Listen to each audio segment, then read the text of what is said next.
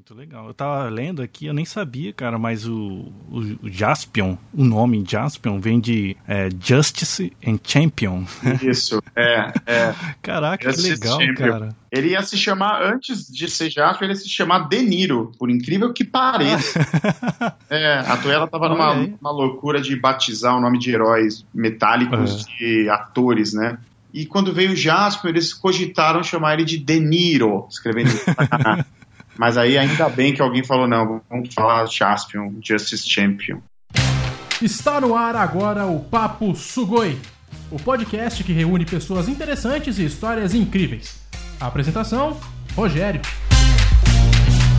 Muito bem, eu sou o Rogério Mendes falando de Shigaken, uma província aqui do Japão. E eu sou o Ricardo Cruz falando de São Paulo-Shi, cidade de São Paulo.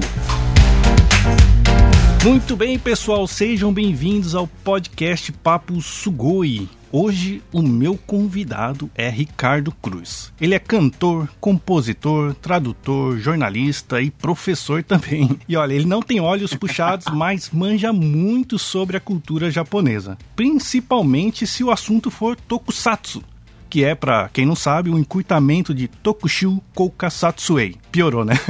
Calma que eu vou explicar. Trava-língua. É trava-língua, né? Parece, né? Tokushu Koukasatsuei. que é o termo japonês para os filmes, como você vai lembrar aí, quem é um pouquinho mais antigo, como Jaspion, Changeman, Jiban, Jiraiya e etc. A história do Ricardo é incrível, é realmente assim aquela palavra sugoi, pois ele conseguiu transformar o seu hobby, o seu sonho de infância em realidade. Pois olha só, ele é o único estrangeiro do famoso grupo japonês Jam Project, formado por músicos que compõem e cantam as aberturas de seriados e animes japoneses. Inclusive, só para você ter ideia de quem é o Ricardo Cruz, de quem é o meu convidado, olha só. Ele compôs a música da abertura da segunda temporada do anime One Punch Man, chamada Seijaku no Apóstolo.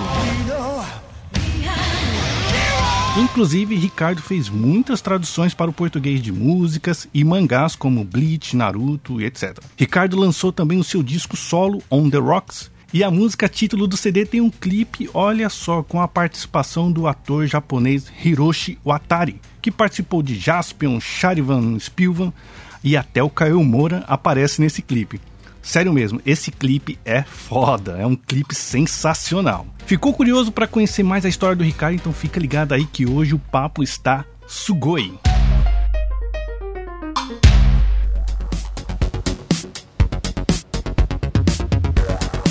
Ricardo, muito prazer, cara. Obrigado por você participar aqui desse humilde podcast, poder conversar com você, conhecer a sua história, vai ser incrível aqui. Para quem não conhece a sua história aqui no Japão ou aí no Brasil, vai ser sensacional. Muito obrigado mesmo, hein, Ricardo? Obrigado, eu, eu que agradeço, estou muito feliz aí e, né, aqui nesse momento tão difícil que a gente está passando, né, temos que ficar confinados, tanto eu aqui, você aí no Japão, mais leve aí você ainda, mas uhum. eu acho que é sempre bom bater um papo sobre o que a gente gosta, né, cara? É, se alguém estiver ouvindo esse podcast no futuro, a gente está gravando exatamente no momento aqui da pandemia, né, do coronavírus que assolou aí o mundo, o Brasil, Exato. o Japão. A gente está gravando isso aqui em abril de 2020, né? Espero que aí no futuro, quando se alguém estiver ouvindo, já a situação esteja bem melhor e essa aí seja apenas um momento da história nossa, né? Exatamente, vai ser, vai ser. Exato. Muito bem, Ricardo. Primeiramente, cara, deixa eu saber uma coisa. Você não é descendente de japonês, correto? Não, cara, não sou. Sou completamente brasileiro. Eu sou descendente de italiano, português e espanhol. Uma mistura desses. Eu sou um vira-lata europeu. Aqui, ah, é. brasileiro, brasileiro com pezinho na Europa. Exato, é, inclusive o, o seu nome completo, porque eu tava vendo aqui, olha só, você, eu já tenho admiração por você porque você tem uma página no Wikipedia Wikipedia, cara. Tem até em inglês a sua página. Sensacional. Olha, o seu nome aqui, ó. É Ricardo Chiesari Barreto Cruz, né? Olha, muito bem, hein? Poucas Falei pessoas certo? acertam esse meu segundo nome. É, na escola eu era chamado de Chiesari o tempo inteiro. Você foi de primeira. Chiesari, tá certinho. É, é isso aí. Olha isso, isso aí. Tem, bem. Então, que legal, cara, que legal. peraí, conta já desde o começo, então, por que, que você gosta tanto, ou quando que você começou a gostar da cultura japonesa, ou, ou até mesmo de tokusatsu, que eu falei no início, na apresentação, de, desse é, desenho, anime, né? Na verdade, a cultura japonesa, é, eu comecei a gostar através do Tokusatsu. Tenho 38 anos hoje, então eu, eu, peguei a geração manchete com muita força. Eu era, eu era muito novo, né? Porque pô, Jaspion e Changeman chegaram primeiro nas locadoras, né? E depois, uhum. já em 88, estrearam na TV.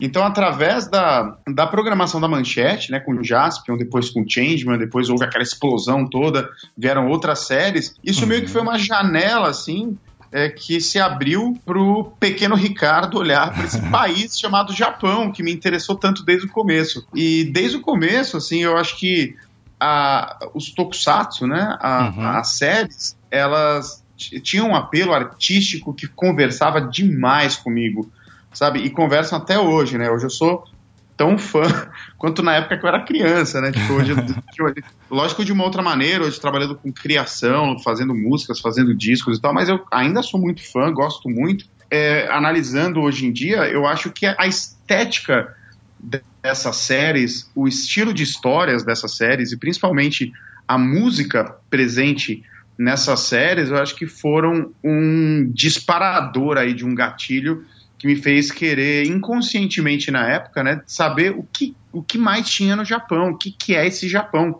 É, tanto isso que eu te falei, né, essa parte estética, musical e de histórias das séries, quanto a escrita. Porque você lembra, uhum. né? As séries elas passavam e na, na, durante a abertura, que era cantada em japonês, apareciam os nomes do, do, do, da equipe envolvida em kanji. Exato. Uhum. Hiragana, katakana, o nome das funções, o nome das pessoas quando aparecia monstro, quando aparecia personagem novo, Exato, a tela é. congelava e aparecia em katakana, em hiragana, em kanji, o nome das criaturas. Então aquilo também me fascinou muito, cara, porque eu, eu ficava pensando, como que um povo né, eu ali com 6, 7, 8 anos, como é que um povo consegue, através desses desenhos, dessas, uhum. dessas coisas, dessas letras lindas, esquisitas, é, se comunicar, né? Então isso foi um choque muito grande, assim. Eu copiava as letras da TV nos meus cadernos da escola Caramba. e começou a paixão por aí, né? É? Por aí. eu lembro, Ricardo, que acho que a primeira coisa que eu aprendi a ler em japonês eu não sabia como que se lia, mas quando aparecia na TV eu já sabia o que significava, que era o continue que era Tsuzuko, né? Eu vi que tinha dois, bem é. parecido, né? O Tsuzuko. Ah, Essa continua. palavra é, um, ela é meio que um símbolo, né, daquela época. Foi também a, palavra, a primeira palavra que eu aprendi, é, porque, né, tava em todo final de episódio, inclusive eu tenho ela tatuada no meu antebraço hoje Sério, cara? Olha aí, que legal. Aqui, tô olhando para ela agora, Tsuzuko, é. exatamente como aparecia na, na tela. Olha que interessante, eu não sabia desse detalhe, hein? Falei aqui, mas é, é porque é o que eu, é, eu, lembro, cara. Quando eu vi essa. Cara, e ela palavra... simboliza muita coisa, assim, né? O, o Suzuku, assim, né, saindo um pouco desse início, assim, ele simboliza tanto essa época de contato muito com a cultura japonesa através da rede manchete, como ele simboliza também uma coisa muito importante que tem que estar presente no trabalho que eu faço hoje em dia, né?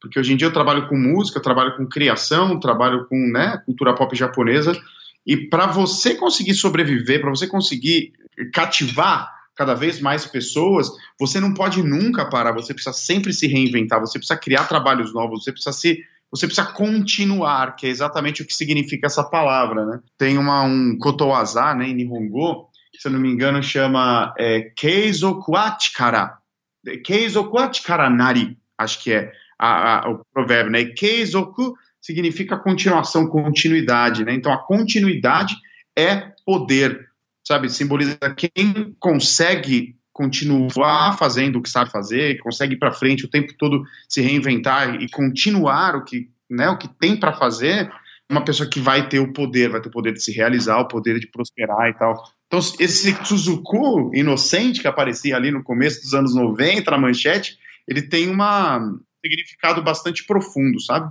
É, ainda mais que você falou aí sobre é, continuar trabalhando com música, né, sobreviver de música. Se já no Brasil já é difícil você trabalhar e viver de música, imagine você é, a música em Total. japonês para tokusatsu tá uma coisa muito nichada e você exatamente, continuar, cara. né? é Não, é uma né? loucura, né, né cara? já é, é, exatamente isso que você falou. Já é difícil viver de música normalmente. Se eu cantasse música brasileira, já era, seria difícil.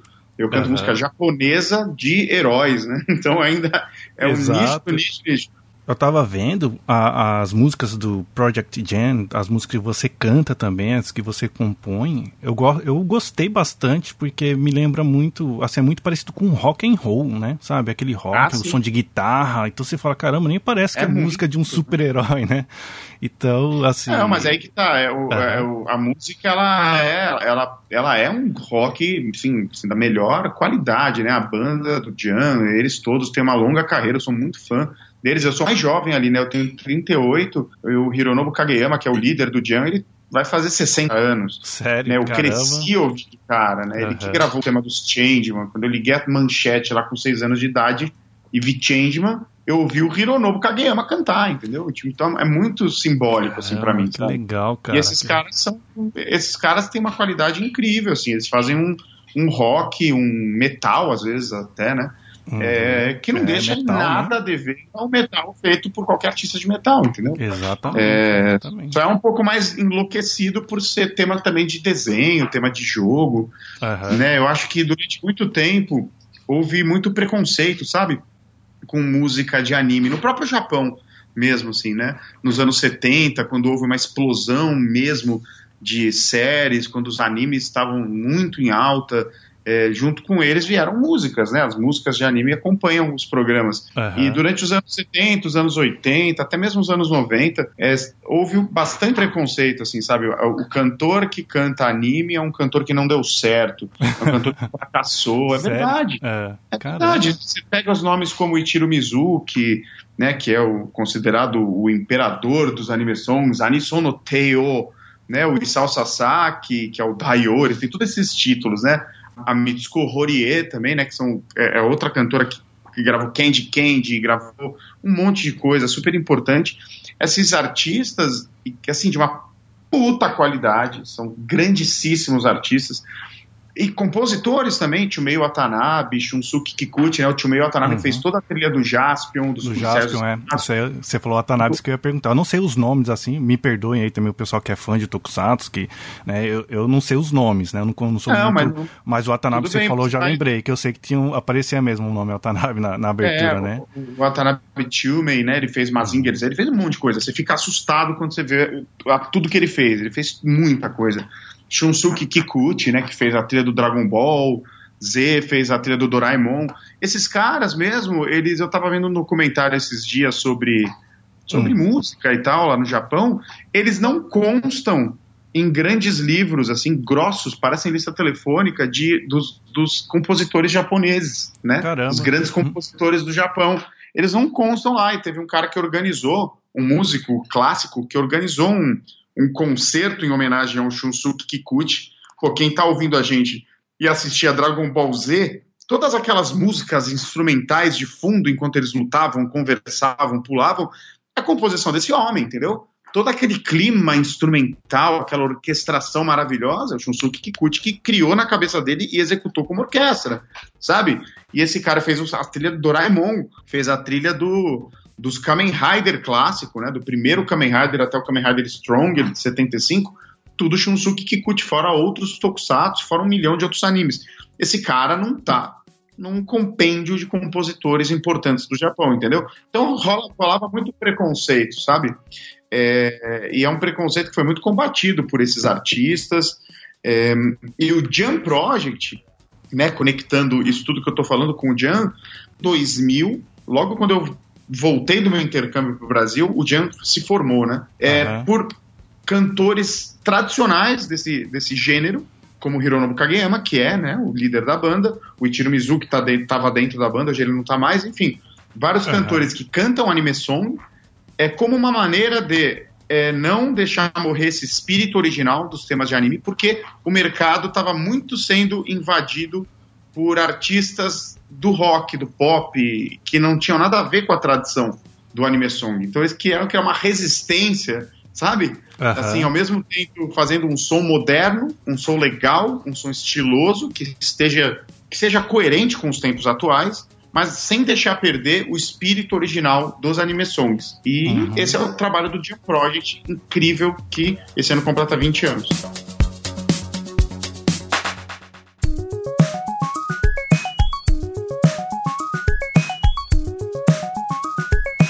Já que você falou da banda, né, Jam Project, eu falei na apresentação, né, é, fala pra gente como que você foi parar, porque a história é muito interessante, né, como que você, aí do Brasil, foi parar numa das maiores bandas japonesas de tokusatsu aqui no Japão, cara. Né? Isso é muito interessante. Como que um brasileiro foi parar nessa banda, cara? Eu já vi você contando a sua história, mas fala rapidinho pra gente como é que foi, cara.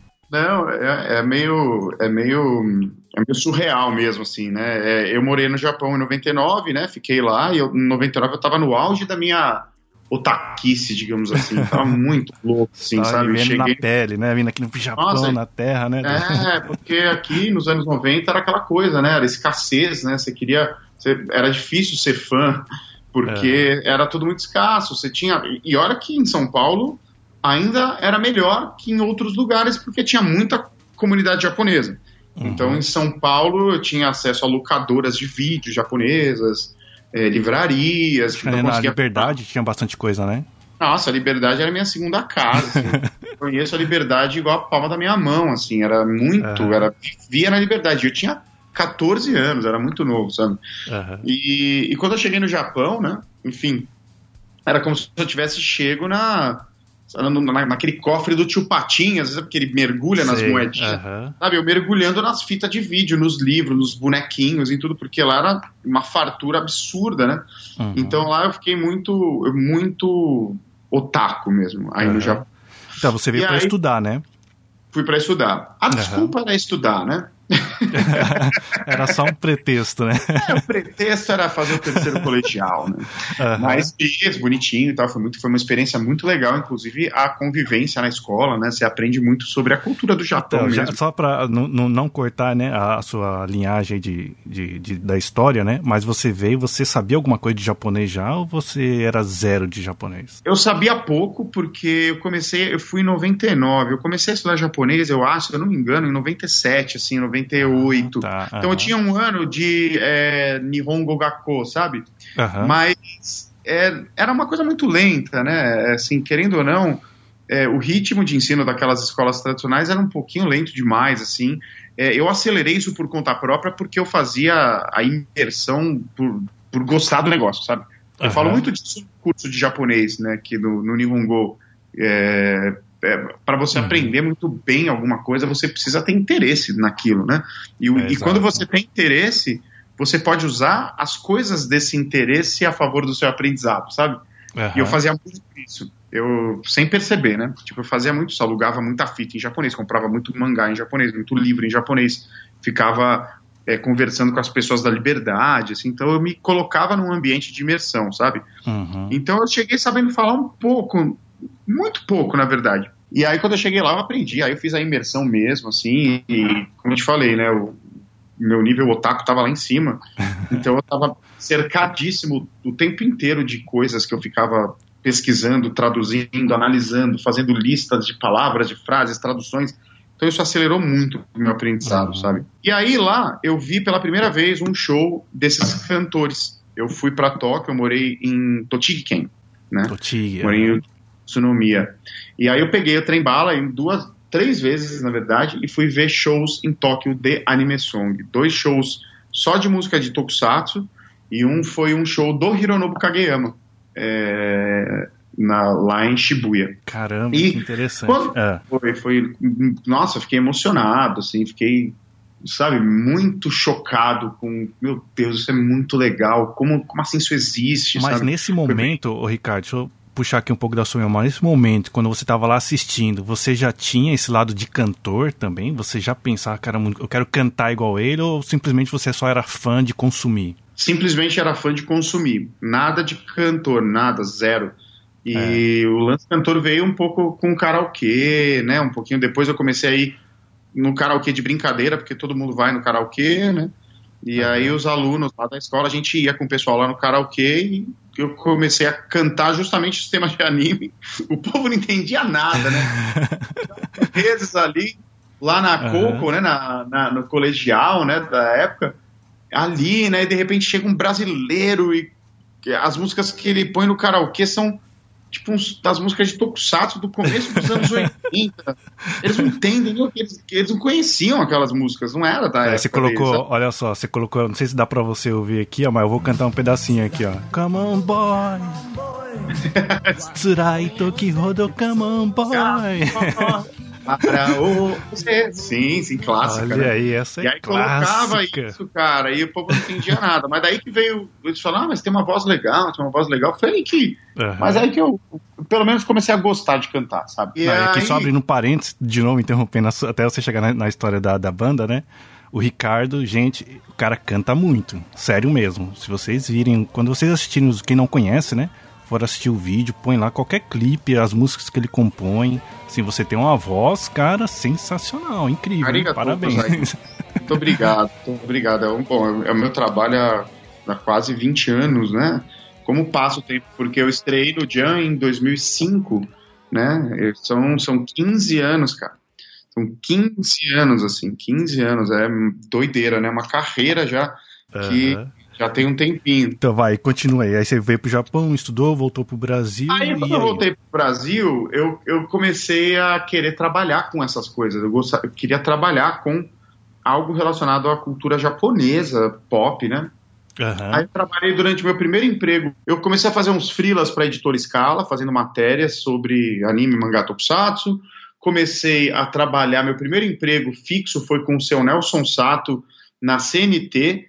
Tinha um programa lá chamado Sessão Super-Heróis e eu era o roteirista do programa. Não era a filha dele que apresentava? Exato, a filha dele que apresentava. Outro dia um amigo meu me mandou, tipo, anteontem, assim, é, uma filmagem da TV Aham. desse programa, cara. Nossa senhora, foi uma coisa muito nostálgica. É, E aí, a nostálgico mesmo. editora, e aí eu fui chamado pra, pela editora Conrad, que na época fazia a revista Herói, fazia a revista Pokémon Clube, é, a revista aham. Nintendo World e tal, para trabalhar na redação.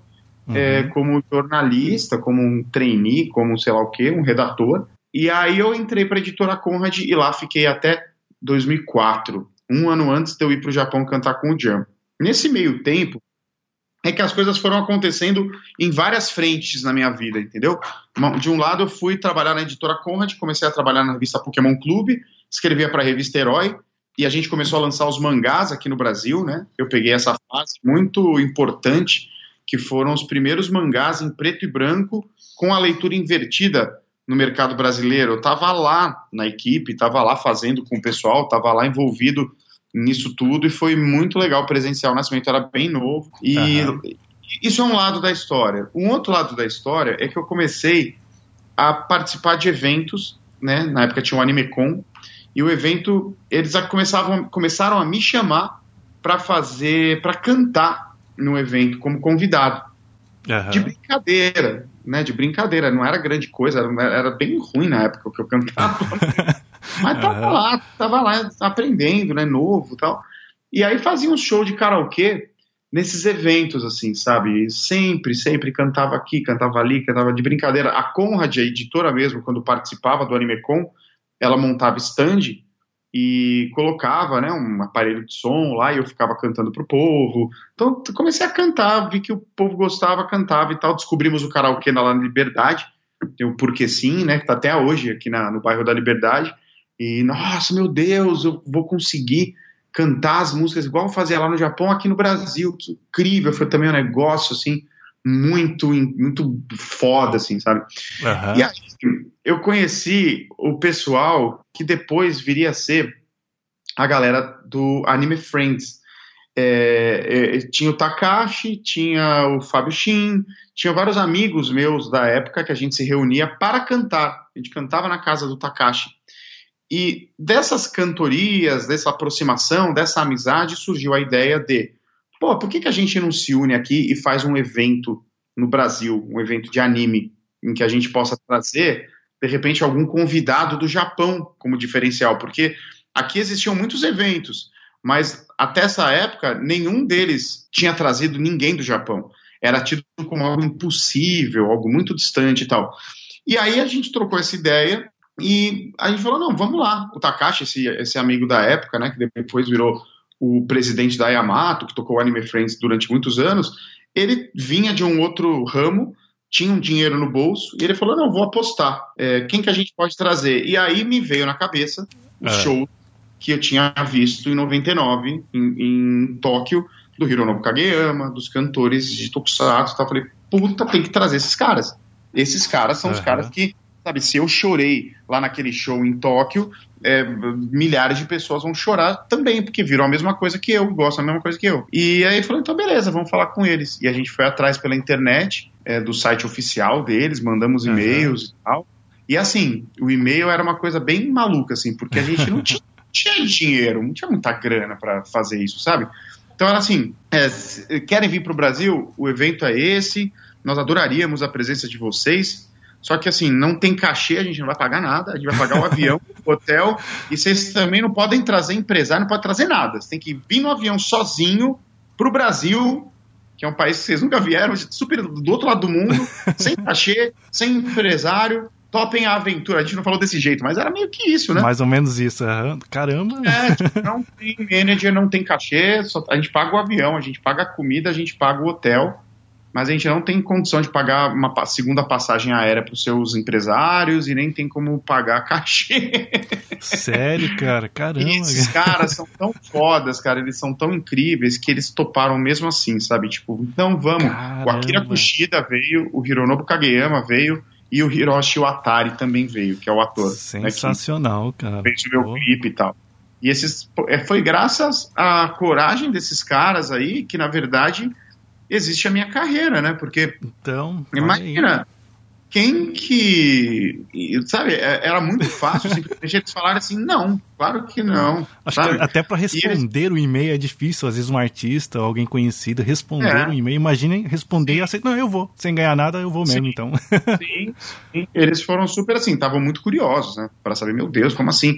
É, acho que eles pensaram, nossa, vamos tirar umas férias, quando que a gente vai poder ir pro Brasil com tudo é, pago né? e ainda cantar nossas músicas lá? Será que o povo. Eles ficaram muito instigados, sabe?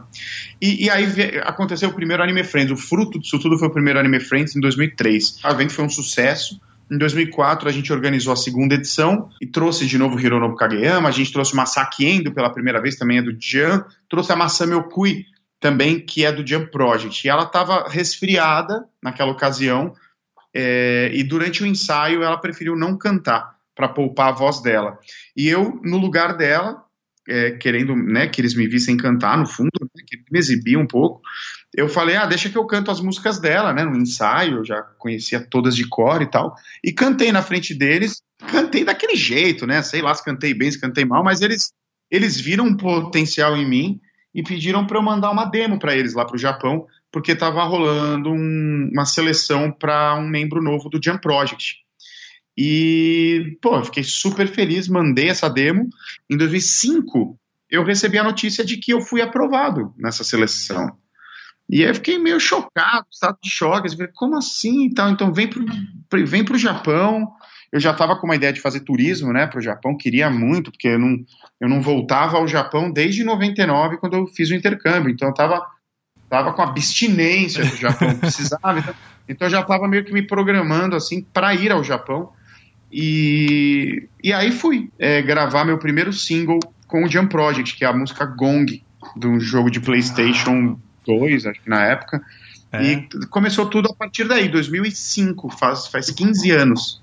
15 anos, olha aí, cara, que sensacional. Mas então, você falou que participou de uma seleção, na verdade, não é que simplesmente os caras te convidaram, a vem e você já entrou. Teve uma seleção e os caras te escolheram, né? Foi, eles acharam, eles, eles gostaram muito. Depois eu tive que mandar um vídeo, tive que mandar coisas para eles, assim. E eles gostaram do, do, que eu cantei.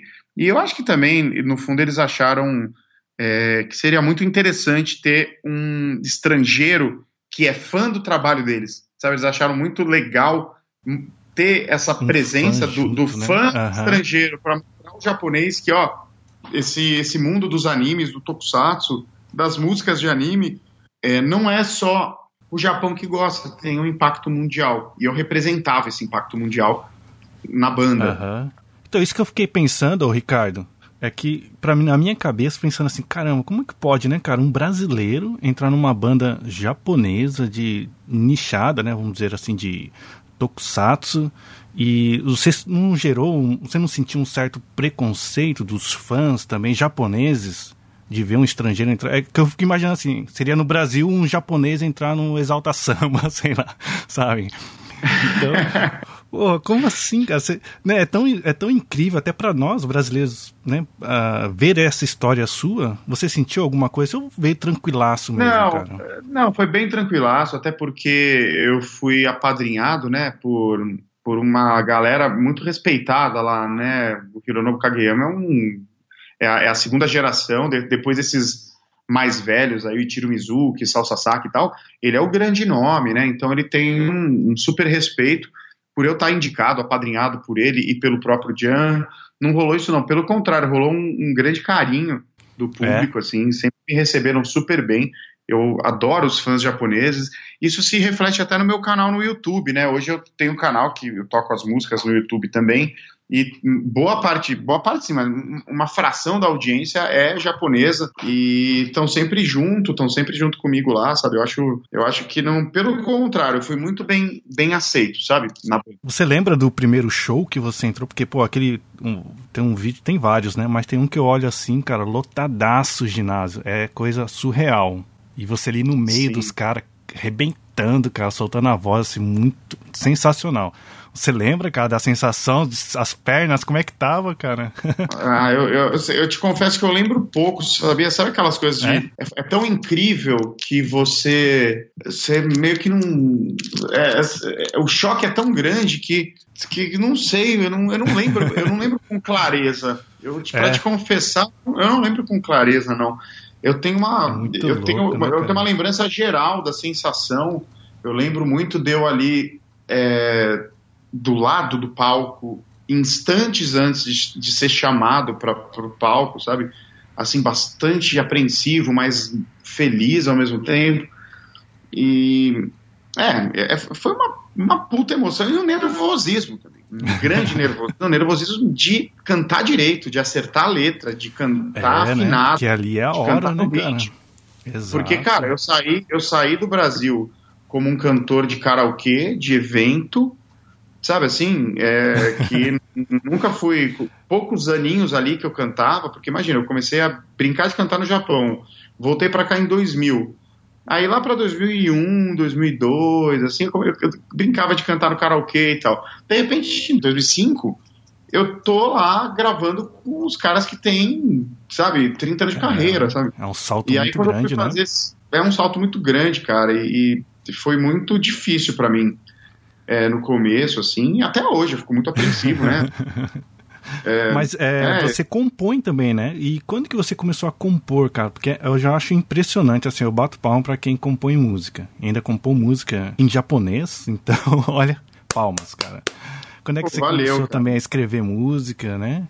Acho que foi lá para 2000 e quando, hein? Eu me confundo muito nas datas, cara? Eu não sou muito, é, eu não sou muito essa, essa coisa presa. Mas então foi depois que você entrou na, no, no, Foi, foi. Passaram alguns anos, uhum. passaram alguns anos. Aí eu comecei a compor. Acho que foi coisa de 2009, 2010, quando é. isso começou. É, então, completo 10 anos, assim, de compor. É, muito inspirado por eles. Eu via que eles criavam as músicas, eu quero criar também, sabe? E aí no começo fui, né? Todo começo é muito ruim, né? Você vai desenvolvendo, vai fazendo a primeira, vai fazendo a segunda, vai fazendo a terceira. E aí eu comecei a compor, e hoje é um dos, uma das coisas que eu mais gosto de fazer. Mesmo assim, talvez até mais que cantar, eu gosto de compor, assim, é um momento muito feliz do, do, do meu dia, assim, é quando eu tô sentado na frente do computador ou, ou quieto, fazendo, criando coisas só com o celular na mão para registrar, sabe, no gravador de voz ou quando eu estou dedilhando um piano virtual, assim, porque uhum. eu não toco, né, piano real, faço no, no computador, e quando as, as ideias começam a, a, se desenvolver, começa a criar realmente música e começa a se expressar através das músicas, é, nossa, é, é a grande felicidade assim da minha vida profissional Hoje em dia é o processo de composição, não tem nem uhum. dúvida, não tem nem dúvida, não tem nem dúvida. Isso começou isso aí lá por 2010, acho. E você também fez bastante é, traduções, né, para o português, tanto de mangá como de músicas também. Quais músicas você pode falar aí que a galera já ouviu na TV e às vezes nem sabe que você que fez a, a versão, né, em português? Olha, a, a, da, de cantar para a TV, eu não fiz a versão, mas eu cantei o tema do Hunter vs ah, você Hunter. Cantou. Uhum. É, eu cantei a versão em português, aquele que passava na Rede TV, que uhum. é a música chama Ohio, aqui é Bom Dia. Né? Ah. Mas um dia amanheceu, um novo sonho apareceu. Uma música que o pessoal gosta, sempre pede nos uhum. shows. Assim. E aquela da, da, da, comida, não tem um que é hora. Como é que era? Isso é mais recente. Mas também uhum. eu não fiz a letra. É a do Dragon Ball Super essa. Eu fiz Hunter vs Hunter, depois eu fiz Pegasus Forever, que é uhum. a, é Inocente, né? Que é a segunda abertura da saga de Hades dos Cavaleiros do Zodíaco. É, depois eu fiz. Cara. Eu fiz com o Rodrigo Rossi, Larissa Tassi e o Edu Falaschi, é, Senseiya Ômega. A gente fez todas as aberturas em português. E para Dragon Ball Super, eu cantei dois encerramentos. Um foi Hora da Comida e o outro foi uma música chamada Haruka, que é uhum. encerramento, um encerramento belíssimo. E eu cantei também. Então foram essas. Se eu não estiver me esquecendo, já. Ah, e agora pro Alma de Ouro, que é também Cavaleiros do Zodíaco, junto com o Rodrigo Rossi e com a Larissa Tassi. A gente cantou como Danger Sun, que a gente tem esse grupo aqui, uhum. é, cantando essa abertura e encerramento também. Foi, foi bem legal. Mas de adaptação que eu adaptei, eu, eu participei da adaptação é, da, da letra original da Pegasus Fantasy, sabia? Pro português. Ah, né? Aquela, faça levar o cosmo no seu coração, todo mal combater. O cosmo no seu coração. Essa letra foram outras pessoas que fizeram, mas é, eu fiz uma demo para essa música é, antes do Edu Falaschi gravar. E a, a, a frase, a frase pois as asas de um coração sonhador ninguém irá roubar. Essa frase é minha. Pois as asas de um coração sonhador ninguém irá roubar. Eu escrevi essa frase, eu adaptei essa frase. Então tá, tem, tem uma, uma contribuição aí para pra pé, que é uma, hoje é um clássico, né? Tava lendo aqui sobre você que você também traduziu alguns mangás, né? E tem um aqui que é Bleach, que eu falei no começo, né? Bleach, Naruto e tal. Bleach, eu não, nunca assisti, né? Mas o meu irmão no Brasil, ele assistia muito esse, esse anime. Bleach. Fez muito sucesso, né? É, é cara. Sim. Pô, que sensacional. Eu traduzi né? Bleach, Naruto. Então, aí na paralela, enquanto eu estava cantando no, com o Jan, fazendo coisa musical uhum. no Japão e tal, eu continuei aqui no Brasil trabalhando é, como tradutor, como jornalista também. Então tinha uma carreira paralela, até porque eu não ganhava dinheiro suficiente para me sustentar só indo de vez em quando para o Japão fazer show, entendeu? Era muito legal, era muito uhum. glamuroso, era muito importante para minha carreira mas ele não era uma coisa que me sustentava financeiramente. Eu precisava trabalhar uhum. é, com outras coisas, né? Não que não fosse trabalho isso que eu fazia lá. Eu traduzia mangás, né? Traduzia mangás. Então eu traduzi Bleach, traduzi Naruto, eu traduzi dezenas, cara. É, é incontável. Eu traduzi Fushigi Yugi, eu traduzi Mouse, traduzi Kadika para Conrad, que é do Akira Toriyama, traduzi ah, BTX, é? que é do mesmo autor dos Cavaleiros, né? Do Masami Kurumada. BTX eu traduzi inteiro, do começo ao fim. Cara, muita coisa, muita coisa. Foi uma época também muito, muito de corrida da minha vida, né? Dá muito trabalho fazer tradução de mangá, sabe? Muito trabalho mesmo. Ricardo, eu fiquei curioso aqui para saber de você, cara, que eu comentei no início, né, do clipe que você fez, né, do do seu CD solo, On The Rocks, e tem o Hiroshi Watari participando, cara, e o clipe ele é sensacional. Putz, é um incli... Nossa, cara, que clipe legal, cara. Muito bem feito. A produção sensacional, Valeu. cara. E o Hiroshi Watari, ele fez o. No Jasper, ele era o. Como é que era? Boomerman, né? Boomerman. O amigo, né? Boomerman. Boomerman, sim, exato. Sim. Ele é um. Porra, ele é o Charivan, ele é o Spielman, ele é o Boomerman, ele é um, um ator muito icônico, né? Dos tokusatsu dos anos uhum. 80 ele dublê também, né? Dublê, ele né? é um cara que, é, antes de qualquer coisa, ele é um dublê, né? Do Japan Action Club. E ele uhum. veio em 2003 para o Brasil pela primeira vez no primeiro Anime Friends, né? Ele fez parte de, de um, ele era, ele era um daqueles três que vieram sem cachê sem empresário. né? E a gente ficou ah. muito amigo, cara, porque o Hiroshi Watari, além de tudo, ele é fã. Ele é fã de Tokusatsu, ele gosta. Uhum. E a gente ficou muito amigo. Toda vez que eu vou pro Japão fazer coisa com o Jan e tal, fazer show, eu sempre reservo um dia para encontrar com ele, colocar o papo Inclusive, dia. o pessoal que tá ouvindo a gente aqui, eu vou deixar no link aqui na, lá no site paposugoi.com. Lá eu vou deixar um link. Você gravou três vídeos com ele que você foi visitar a pedreira lá da Toei, né? Isso, Onde isso acontecia lá as batalhas. É, foi recente, É, né? Então é, quem quiser foi, conhecer foi. um pouco mais da história desse ator, a visita de- do Ricardo aqui no Japão, vai estar o link lá na descrição. Foi muito legal, Mas você cara. conheceu outros atores das séries? Você chegou Sim, a conhecer sim. algum outro? Alguns, alguns, alguns. É, conheci o, o, o Red Flash, o Change Dragon. conheci- Change Dragon. É, Change Legal, Dragon é super bem sucedido hoje, é um cara refinado, assim, ele trabalha com Aham. narração, jornalista, sério, todo sério, Uhum. assim. Conheci o Green Flash, dos, é, inclusive agora no começo do ano a gente fez um evento junto no Rio. Conheci quem mais, hein? É, conheci gente de Tokusatsu mais atual, a Magi Pink, acho que o Time Yellow. Enfim, alguns, alguns, assim. Eu conheci o elenco do Zeo Ranger, que é a série que deu origem a Power Rangers, né, no Ocidente. O elenco, Aham. eu participei de um evento de- especial de Zeo Ranger. Conheci um cara que, puta, eu adoro, assim, que é um dublê É. chamado Kazuo Onibori, sabe? Ele, é, ele fez todos os vermelhos do Super Sentai, até o Zeo Ranger, eu acho, ou até o Jetman. É, ele entrava na roupa do vermelho, ele que fazia aquelas poses, ele que tinha aquela Ah, atitude. é? Que É, ele hora, fez cara. desde o Goranger, com poucas interrupções, até o começo dos anos 90. Assim, então eu tive a chance de conhecer ele pessoalmente, foi bem legal.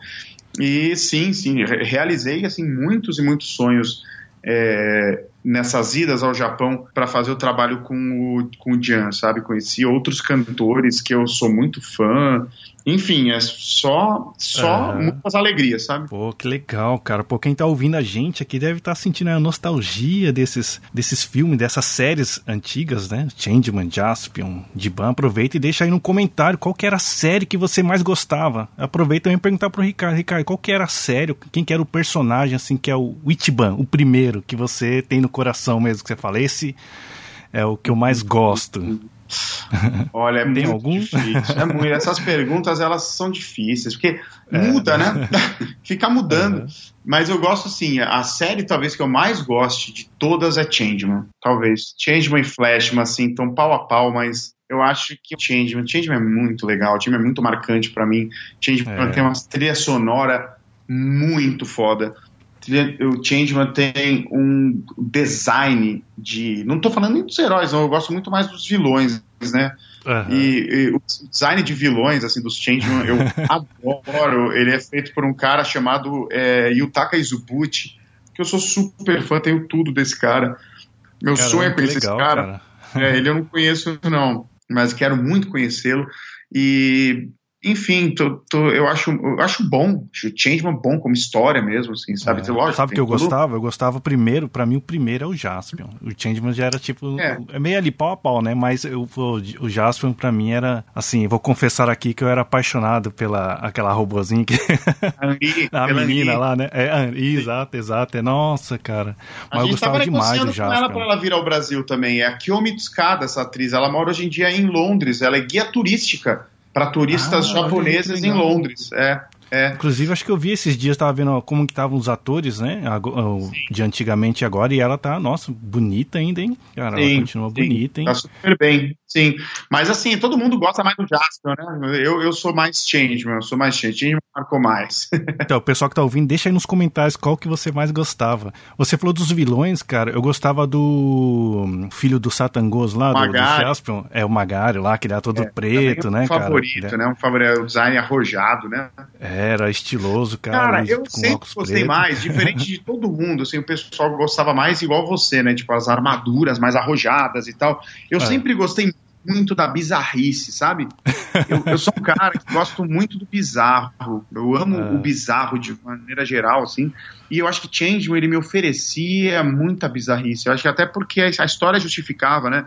O, o rei Bazu, que é o líder ah, de Gosma, ele dominou, ele, ele, dominou muitos povos, né? E ele escravizou muitos povos para servirem a ele, né?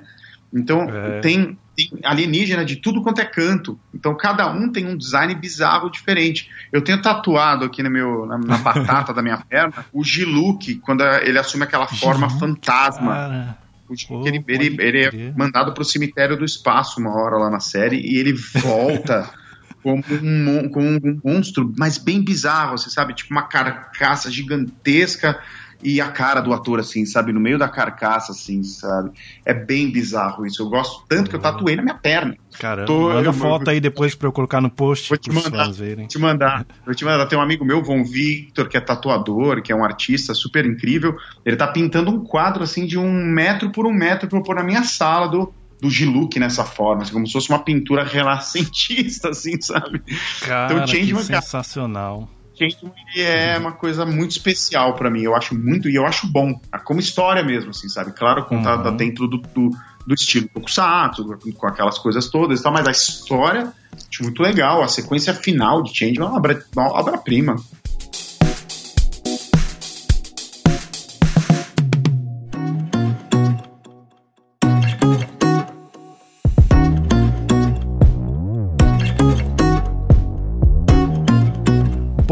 acho que já tá dando aqui, a gente já tá mais quase uma hora conversando aqui, daria pra gente conversar muitas coisas. Ó, se a gente fosse falar só de, dessas séries, desses animes, contar, né, as curiosidades, que você conhece bastante coisa, né? Ah, um pouco do, também do bastidor, as histórias dos atores, as histórias dos personagens. Inclusive, até achei curioso um vídeo que você fez recente, que você tá falando sobre as pandemias, né? Que acontecia Sim. também nas séries. E, pô, curiosíssimo, cara, muito legal. É. Também vou deixar o link aqui no post para você ver. Né, nesse período de quarentena, existia também quarentena no, nos seriados, né? E, e, agora também, né, cara, esse período de quarentena ele tá acelerando o processo de, de finalização do meu disco novo, né, que eu vou lançar esse Olha ano. Olha aí, que legal, que, cara. Que se chama Invasion Zone, né, Zona da Invasão. É, a, o primeiro single deve pintar já mês que vem tem uma, uma coisa muito legal que vai envolver esse single que eu ainda não posso revelar, mas tá, uhum. vai ter um lançamento bem legal. É, e ele vai puxar todo um álbum, né? Que dessa vez eu vou, vou pegar, um, vou pegar emprestado um pouco é, os filmes de terror de baixo orçamento, antigo, sabe? Uhum. De alienígenas. Você vai fazer algum espacial. clipe também? Ou não? Eu pretendo muito. Vamos ver. eu, eu, vamos ver como que vai ser, é, como que vai se comportar essa fim de quarentena aí, para ver como é que a gente consegue. Mas vou, com certeza vou, de um jeito ou de outro vou. vou. É, e é um trabalho que eu quero justamente fazer essa mistura que eu falei para você, sabe? De não só ficar dentro desse universo, lógico, tem muito, né? Música de anime, música de tokusatsu, tá muito dentro do Invasion Zone ainda, mas também você vai ver outras coisas, outros estilos de música, outras experimentações musicais que eu acho que o pessoal vai gostar muito. Eu, eu pelo menos, estou gostando demais. Assim, eu tô, esse disco está sendo uma alegria e eu estou em processo de produção ainda, né? Ele vai, ele vai ser lançado, vai ser lançado aos poucos, né? Hoje em dia você não precisa lançar o disco todo de uma vez. Você pode lançar uma música, depois outra, depois outra, é isso depois que é legal, né? Uhum. É, Quem quiser te é, ouvir, então, tem no Spotify para ouvir as suas músicas também? Tem, as, o On The Rocks está no Spotify, tem todas as plataformas, iTunes, Olha né? Legal, a, a Amazon uhum. Prime, né? Amazon Prime que fala, né? Amazon Music. É. Enfim, todas Nossa. as que. Toda, teaser. E algumas do Anison Lab, que é o meu canal no YouTube. Aliás, convido todo mundo para se inscrever lá. A gente completou 100 mil inscritos esse, esse tempo aí, então tá bombando uhum. lá o canal também. É, tem algumas músicas do canal lá e o Invasion Zone, claro, vai estar tá, vai tá disponível em muito breve aí nas plataformas todas. É muito legal, pessoal. Então se inscreva. Tem o canal também, o Nihongo, onde vocês falam bastante coisa sobre a cultura japonesa, dá dicas do Nihongo em japonês. Tem o seu curso também que você dá aula, né? Também, como eu falei nisso, professor, você ensina. Então, se você quer virar um cara joso, né? Virar Nihongo joso, aí tem o Ricardo Cruz, que ele também tem um curso do Nihongo. Você é meio que praticamente oh. um, um, não concorrente, né? Mas eu também tenho uma parceria aqui no Japão com a é, Nihongando Konanda. A gente também tem um podcast que a gente fala de Nihongo, dá algumas dicas de japonês também. Ah, que legal. Então é muito legal ver essas opções para as pessoas aprenderem japonês. Então não tem desculpa para Claro. você que não queira aprender japonês, ó, aprender japonês com anime. Eu, eu acho aí, que é a melhor forma, né, cara? Eu aprendi assim japonês assistindo animes, vendo tokusatsu, lendo mangás, né? O Japão, ele porque nem a gente falou antes, né? Ele produz tanto, mas tanto material legal para né, os japoneses lerem e consumirem e assistirem, que isso serve como nosso material didático. O Nihongo tem essa Exato. proposta, sabe? Desmistificar que japonês é uma língua extremamente difícil, complicada, não é. É uma, é uma língua que ela, ela dá um trabalhinho porque ela é muito diferente do português, então a gente se assusta, mas a diferença é maior do que a dificuldade. Se você pega para estudar, você em pouco tempo deslancha e já começa a entender coisas que você não entendia antes. E todo mundo que tiver interessado é a chance de vir estudar japonês comigo e com toda a equipe. A equipe é muito fera também. Falando de música também, só pra deixar registrado aqui, eu tava escutando a, a música que você compôs pro One Punch Man, né? Que é a abertura da segunda temporada. Que música legal, hein, cara? Pô, músicas. Pô, assim, se eu valeu, escutasse elas e não soubesse que é ai, de, de, de desenho, né? De, assim, eu achar que é. Pô, que música legal, cara. O instrumental, a sua Sim. voz ali é sensacional. O clipe, né? Também é muito legal, cara. Sim. Tem a banda cantando, Obrigado, você lá cara. junto com o pessoal, né? Essa foi uma Sensacional. música muito importante, foi uma música muito importante pra minha carreira, assim, né? Poder não só cantar, mas compor a música. Exato. E quando eu falo cara. compor, é, a- a- muita gente confunde. Eu não componho letra. Eu faço de vez em quando. Mas quando eu falo compor, é compor a música mesmo, sabe? A melodia, né? Muita, muita gente acha que eu tô compondo, ah, você compôs, você criou a letra. Não, nada de letra. A letra quem fez foi o Yukinojo Mori-san, que é o cara que fez as letras de Dragon Ball. É um cara super lendário, é um letrista. Eu fiz a canção mesmo, foi muito divertido, foi muito, muito legal. Que bom que você curtiu. Exato. Então, pessoal, muito obrigado por você ter ouvido aqui o podcast Papo Sugoi. Aproveita para compartilhar com seus amigos e relembrar aí quem é das antigas, né? Dos seriados de Tokusatsu que eram exibidos na antiga Rede Manchete, que fez a nossa infância. Agradeço aqui o Ricardo Cruz. Acompanhe ele aí nas redes sociais. E, pessoal, então, muito obrigado. Até o próximo episódio. Valeu, Ricardo. Tchau. Valeu, tchau, tchau, Jané. Arigato. Arigato, Jané.